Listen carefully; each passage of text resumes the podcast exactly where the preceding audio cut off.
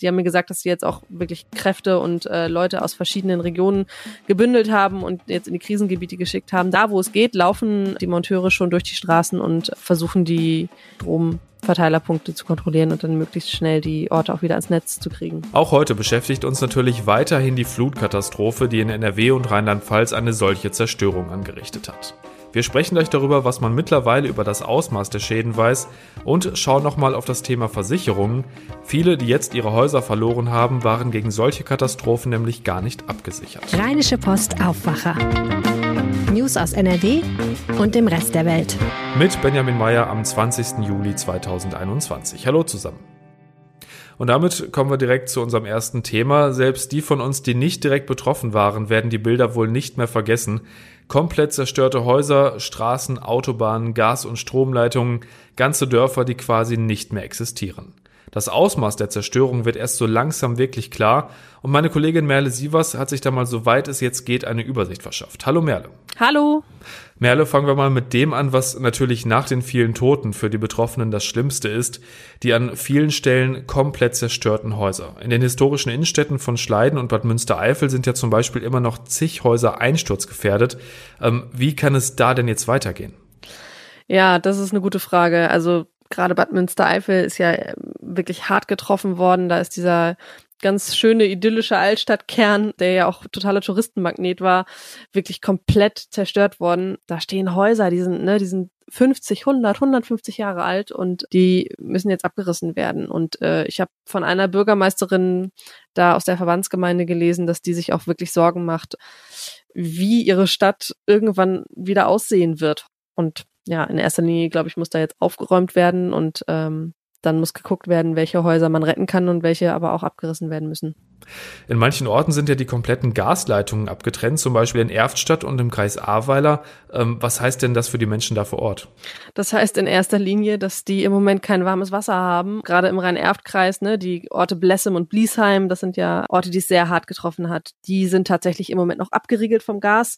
Der äh, Gasversorger im Rhein-Erft-Kreis hatte mir erklärt, dass die tatsächlich direkt nach der nach der Hochwasser Hochwasserkatastrophe mehr oder weniger die komplette Region rund um Erftstadt äh, abgeriegelt haben und ähm, die kleineren Orte, so Lechenich, Konradsheim, Herring, die sind jetzt schon wieder angeschlossen, aber Blessem und Bliesheim noch nicht. In, in Bliesheim überlegt man wohl, dass man zumindest den oberen Ortsteil, der der weiter entfernt von der Erft liegt, äh, dass man den jetzt zeitnah wieder anschließen könnte. Aber für den unteren Teil von Bliesheim und auch für Blessem wird das noch eine Weile dauern, weil da tatsächlich ja komplette Leitungen wahrscheinlich neu verlegt werden müssen und äh, die Sachverständigen dürfen zum Teil auch einfach noch gar nicht in die Gebiete rein, weil die noch einsturzgefährdet sind. Einige Städte und Stadtteile sind auch weiter ohne Strom. Ähm, warum kann der nicht so schnell wiederhergestellt werden? Ähm, das hat mehrere Gründe. Also zum Teil sind wirklich Stromleitungen zerstört worden. Also sind einfach, ja, schlicht Kabel gerissen und Kabelkanäle kaputt gegangen. Und nicht zuletzt in ganz vielen Kellern stand ja einfach Meter hoch das Wasser, teilweise bis unter die Decke. Und was ist, was befindet sich meistens im Keller? Der Stromkasten. Teilweise stehen auch immer noch Häuser und Keller voller Wasser, so dass die Monteure da nicht durchkommen. Und ähm, in manchen Regionen hat mir jetzt der Stromversorger aus dem Rhein-Erf-Kreis, die haben mir gesagt, dass sie versuchen, sich mit Drohnen und Helikoptern einen Überblick zu verschaffen, wie die Situation vor Ort ist. Aber das dauert auch noch eine Weile wahrscheinlich.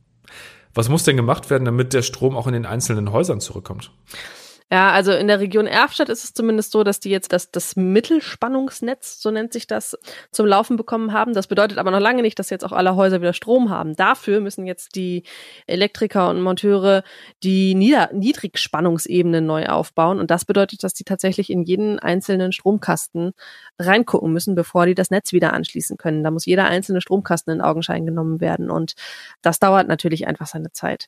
Was eine Sprecherin mir gesagt hat, was die, die Hausbesitzer vor Ort da jetzt tun können, wenn sie auf Strom warten, ist immerhin ein Schild mit Kontaktdaten ins Fenster oder an die Tür zu hängen, so dass falls sie gerade nicht da sind, aber der Techniker vorbeikommt, dass sie möglichst schnell kontaktiert werden können, weil das ist wohl der Fall. Also die haben mir gesagt, dass sie jetzt auch wirklich Kräfte und äh, Leute aus verschiedenen Regionen gebündelt haben und jetzt in die Krisengebiete geschickt haben. Da laufen jetzt, da wo es geht, laufen die Monteure schon durch die Straßen und versuchen die Strom Verteilerpunkte zu kontrollieren und dann möglichst schnell die Orte auch wieder ans Netz zu kriegen.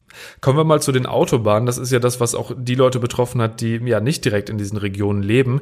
Die Autobahnen 1 und 61 im Süden NRWs wurden ja massiv getroffen. Ich habe ein Video gesehen, da hat das Wasser einfach einen riesigen Teil der Fahrbahn weggerissen. Kann man da jetzt überhaupt schon arbeiten? Jein.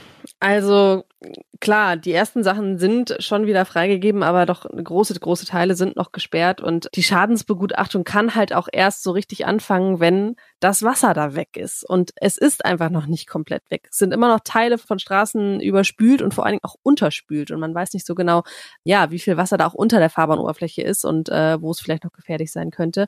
Deswegen werden jetzt teilweise auch richtig Lastwagen auf die betroffenen Strecken geschickt, um zu gucken, wie stabil da die Fahrbahn noch ist.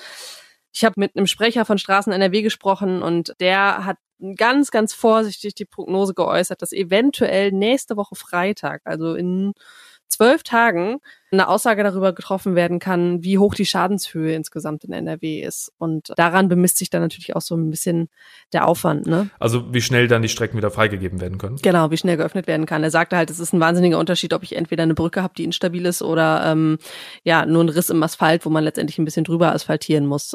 Aber so in der Bandbreite bewegt sich das mit den Schäden. Wie sieht's denn mit den Bahnen aus? Ich habe mal kurz auf die Website der Bahn geschaut, da fällt ja wirklich einiges noch aus. Am äh, Montagnachmittag sind zum Beispiel die IC-Züge zwischen Köln Hauptbahnhof und Koblenz Hauptbahnhof noch gar nicht gefahren. Wie ist denn da der aktuelle Stand? Am Wochenende hat die Bahn eine Meldung rausgegeben, dass so rund 80 äh, Bahnstationen im Westen betroffen sind von Schäden.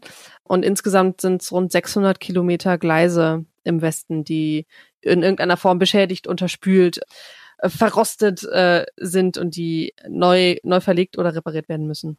Weiß man denn schon, wie lange es dauert, bis sich das auf den Schienen wieder so ein bisschen normalisiert?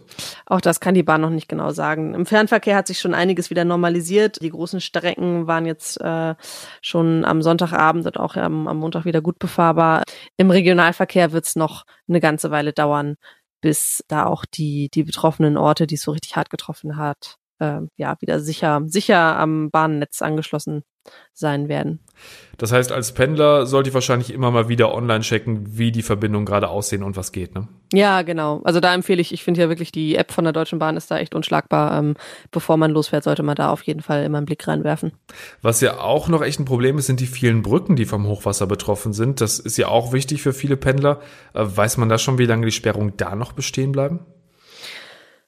Das ist natürlich auch sehr unterschiedlich. Ne? In Rheinland-Pfalz sind schon einige Statiker unterwegs, um äh, die Brücken in Augenschein zu nehmen. Und in NRW geht das jetzt auch los, hat man mir heute gesagt. Ähm, nun ist es aber halt einfach auch so, dass Brücken nun mal im Wasser stehen, weil sie über ein Gewässer hinüberführen und viele Flüsse, die, die führen ja aktuell noch Hochwasser, ne? Also die Erft, die Wupper, auch der Rhein letztendlich. Und da muss einfach auch der Pegel erstmal sinken, das Wasser muss zurückgehen, bis da dann Statiker wirklich an, ans Werk gehen können und ähm, beurteilen können, ob Brücken noch befahrbar sind oder, oder nicht. Und da lässt sich leider im Moment auch niemand auf eine genaue Prognose, auf eine zeitliche Prognose festnageln. Dafür ist die Situation noch zu unübersichtlich. Also, bis die Hochwasserschäden in NRW behoben sind, wird es noch eine ganze Weile dauern. Wir drücken natürlich allen Betroffenen die Daumen, dass zumindest Strom und Gas schnell zurückkommen. Danke, Merle. Gerne. Und wir bleiben beim Thema Hochwasser und Hochwasserschäden. Als wenn das alles nicht schon schlimm genug wäre, werden viele Schäden wohl gar nicht von den Versicherungen übernommen. Klar, es wird finanzielle Hilfen von Bund und Land geben, aber für Betroffene ja erstmal ein schreckliches Gefühl vor den Trümmern des Hauses zu stehen und nicht zu wissen, ob und wer dafür irgendwie aufkommt. Bei den Versicherungen gibt es da also wirklich einige Lücken und welche das sind und wie das in Zukunft weitergehen kann und sollte, das weiß meine Kollegin und Wirtschaftsredakteurin Antje Höning. Hallo Antje. Hallo Benjamin. Antje, fangen wir mal beim größten Problem an. Äh, schon bei der Hausratsversicherung braucht man ja eine Zusatzversicherung, damit Hochwasserschäden auch wirklich abgedeckt sind und da was bezahlt wird. Erweiterter Naturgefahrenschutz heißt das. Und das gilt auch da, wo es dann nochmal teurer wird, nämlich bei den Schäden am Haus. Also viele Gebäude in NRW sind anscheinend gar nicht gegen Starkregen und Überschwemmungen versichert. Ne? Genau, das ist vor allen Dingen das Hauptproblem. Hausrat ist schon wichtig, aber der Wert von Möbeln ist ja in der Regel äh, nichts gegen den Wert eines Hauses. Und wenn das eigene Haus zerbröckelt von Fluten, auseinandergerissen wird und nicht mehr bewohnbar ist, dann greift die Wohngebäudeversicherung, aber eben nur, wenn man so einen Naturgefahrenschutz hat. Also die normale Wohngebäudeversicherung hilft gegen gegen Blitz und Feuer, aber eben nicht gegen Starkregen und Hochwasser und diese Gefahren. Und tatsächlich ist es so, dass eben weniger als die Hälfte der Hausbesitzer eine solche Versicherung abgeschlossen haben. Das ist echt ein Riesenproblem. Es gibt ja so Wohnlagen, da würde man jetzt wahrscheinlich auch nicht so direkt drauf kommen, sein Haus gegen Überschwemmungen zu versichern. Wenn weit und breit jetzt kein Fluss oder See ist, das Gebäude vielleicht sogar noch auf einer Anhöhe steht, Direkt an einem Gewässer sieht das natürlich noch ein bisschen anders aus. Ähm, sind denn zumindest in solchen Risikolagen die meisten Häuser versichert? Nee, auch in den Risikolagen, und das fand ich sehr erstaunlich, sind eben doch viele Hausbesitzer nicht versichert. So sagt der Gesamtverband der Versicherungswirtschaft auch, dass nur jedes vierte Haus in dieser höchsten Risikozone gegen Hochwasser versichert ist. Und das ist ja schon eine äh, sehr problematische ähm, Zahl. Aber auch für Lagen, wo man es gar nicht erwartet, ist diese Versicherung natürlich eigentlich eigentlich zwingend notwendig. Denn auch wenn du weit weg vom Fluss wohnst oder vom See, kannst du Probleme durch Hochwasser oder Überflutung bekommen. In vielen Häusern, gerade in Düsseldorf, ist ja nicht die Düssel etwa in den Keller gelaufen, sondern hat die überlastete Kanalisation dazu geführt, dass das Wasser aus den Rohren in die Keller drückten. Das heißt, ähm, egal wo man wohnt, als Hausbesitzer ist eigentlich so eine Elementarschadenversicherung zwingend notwendig. Ist das denn immer möglich oder kann es auch mal sein, dass Versicherungen sagen, ne, da steht uns zu nah am Wasser, das versichern wir jetzt gar nicht? Also Jörg Asmussen hat im Interview mit uns gesagt, dass die Versicherer nahezu jeden Hausbesitzer absichern. Gut, nahezu heißt schon mal, es gibt auch welche, die haben so spezielle Lagen, ähm, vielleicht nahe einem Überschwemmungsgebiet vom Fluss, wo das nicht geht. Die andere Frage ist natürlich, zu welchem Preis. Deshalb fordert Klaus Müller, der oberste Verbraucherschützer in Deutschland, auch im Gespräch mit uns, dass die Versicherung bezahlbare Policen anbieten und dass auch die Politik tätig wird. Was muss denn seiner Meinung nach passieren? Er fordert, dass es eine Allgefahrenabsicherung gibt, sodass grundsätzlich äh, jeder Bürger erstmal berechtigt ist, eine solche Versicherung ähm, abzuschließen. Bei wem er das dann tut, ist etwas anderes. Wenn das nicht gelingt, so sagt er, muss man weitergehen. Dann muss man sogar über eine staatliche Pflichtversicherung nachdenken. Und jetzt könnte man natürlich schreien, oh Gott, wir sind in der Marktwirtschaft, wie ist das damit zu vereinbaren? Aber ich finde, da liegt die Analogie ja auf der Hand. Auch bei der Autohaftpflicht ist es ja so, dass der Staat vorschreibt, dass wir uns versichern müssen. Bei wem wir das dann tun, bleibt uns überlassen, bleibt dem Markt überlassen. Äh, da sind private Anbieter unterwegs. Es steht ja zu befürchten, dass solche Katastrophen in Zukunft durch den Klimawandel noch mehr befeuert werden. Ich muss zugeben, ich wüsste jetzt spontan gar nicht, wogegen ich da jetzt versichert bin und wogegen nicht. Ähm, sind wir da im Moment alle noch eher ungeschützt? Naja, die Zahl schon bitter. Also mehr als die Hälfte der Hausbesitzer sind, was das angeht, ungeschützt. Und man kann jedem nur raten, jetzt mal in seine Police zu schauen und gegebenenfalls ähm, nachzubessern. Der Jörg Asmussen weist auch darauf hin, dass das kaum teurer ist ähm, als die Versicherung beim Auto. Also es geht da nicht um Unsummen, denn noch ist die Wahrscheinlichkeit, dass es einen trifft, äh, ja nicht so hoch. Aber wenn es einen trifft, ist der Schaden enorm. Das ist das gleiche wie bei der der Feuerversicherung.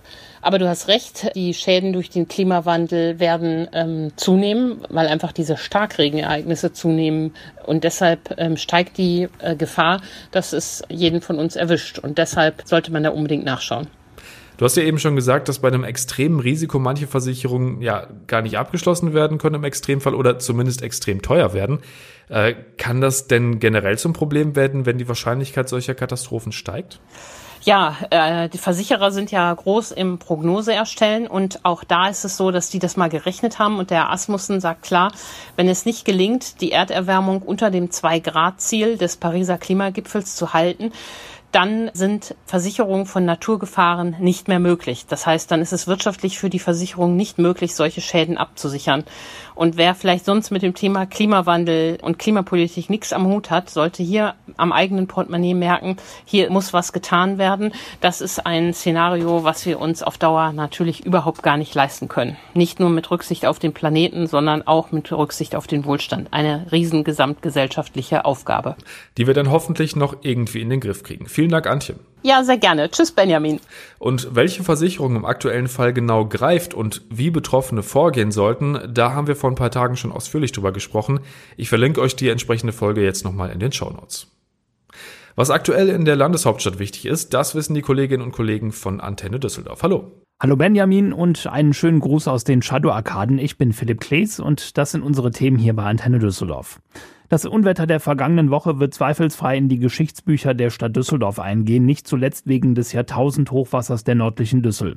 Neben dem Aufräumen läuft auch die Aufarbeitung, verbunden mit der Frage, hätte früher und besser vor dem Hochwasser gewarnt werden können. Die Feuerwehr Düsseldorf sagt, der Katastrophenschutz in unserer Stadt hat gut funktioniert. Schon am Dienstagmorgen hätte man die ersten Unwetterwarnungen veröffentlicht, also einen Tag bevor das Unwetter auf Düsseldorf traf. Konkret wurde vor ergiebigem Starkregen gewarnt, auch hier bei Antenne Düsseldorf. Auf die Gefahr der Überflutung wurde ab dem Mittwochnachmittag hingewiesen über Warn-Apps, Warnfahrzeuge und auch hier bei uns im Radio. Innenminister Reul sagte währenddessen hier bei uns in Düsseldorf, die Städte und Kreise hätten gut reagiert. Hier bei uns in Düsseldorf läuft bei vielen Menschen immer noch das große Aufräumen nach dem Hochwasser. Parallel haben viele auch schon Kontakt mit ihrer Versicherung aufgenommen. Auch hier sind immer wieder auch noch offene Fragen. Hier wollen die Verbraucherzentrale und der Verband Haus und Grund schnell und unbürokratisch weiterhelfen. Überflutete Keller und Wohnungen, vernichtete Existenzen. Laut Verbraucherzentrale Düsseldorf ist die Unsicherheit im Moment groß und viele Fragen sind ungeklärt. Sollten die Betroffenen über eine Versicherung verfügen, die Elementarschäden abdeckt, ist es wichtig, dass sie die entstandenen Schäden unverzüglich dokumentieren und die Versicherung so schnell wie möglich informieren. Der Eigentümerverband Haus und Grund will auch helfen und zwar mit einer kostenlosen Rechtsberatung. Egal, ob man die Immobilie selbst bewohnt oder vermietet. Alle Kontaktinfos gibt es über unsere Homepage. In den besonders betroffenen Hochwassergebieten müssen sich die Menschen über die Lage, aber immer wieder auch über Gaffe aufregen. Die Polizei in Rheinland-Pfalz hatte diese Menschen letzte Woche mit einem Appell auch angezählt und gewarnt. Hier bei uns in der Stadt hat es solche Fälle vereinzelt auch gegeben. Ein großer Appell sei aber nicht nötig gewesen, hat uns Rolf Buschhausen gesagt. Er ist Anwohner der Ostparksiedlung, Ratsmitglied und freiwilliger Koordinator der Hilfen vor Ort. Also ich muss ganz ehrlich sagen, bei uns, sicherlich gibt es immer Hochwassertouristen. Bei uns sind aber Leute gekommen, die wir noch nie hier gesehen haben, teilweise von der anderen Rheinseite mit Schippen, mit Schaufeln, haben ihre Hilfe angeboten. Und da hat also Mann und Maus, wie man sagt, hier geholfen. Auch von der Feuerwehr heißt es, Einsatzkräfte seien nicht behindert worden, vielmehr habe es eine riesige Solidarität gegeben.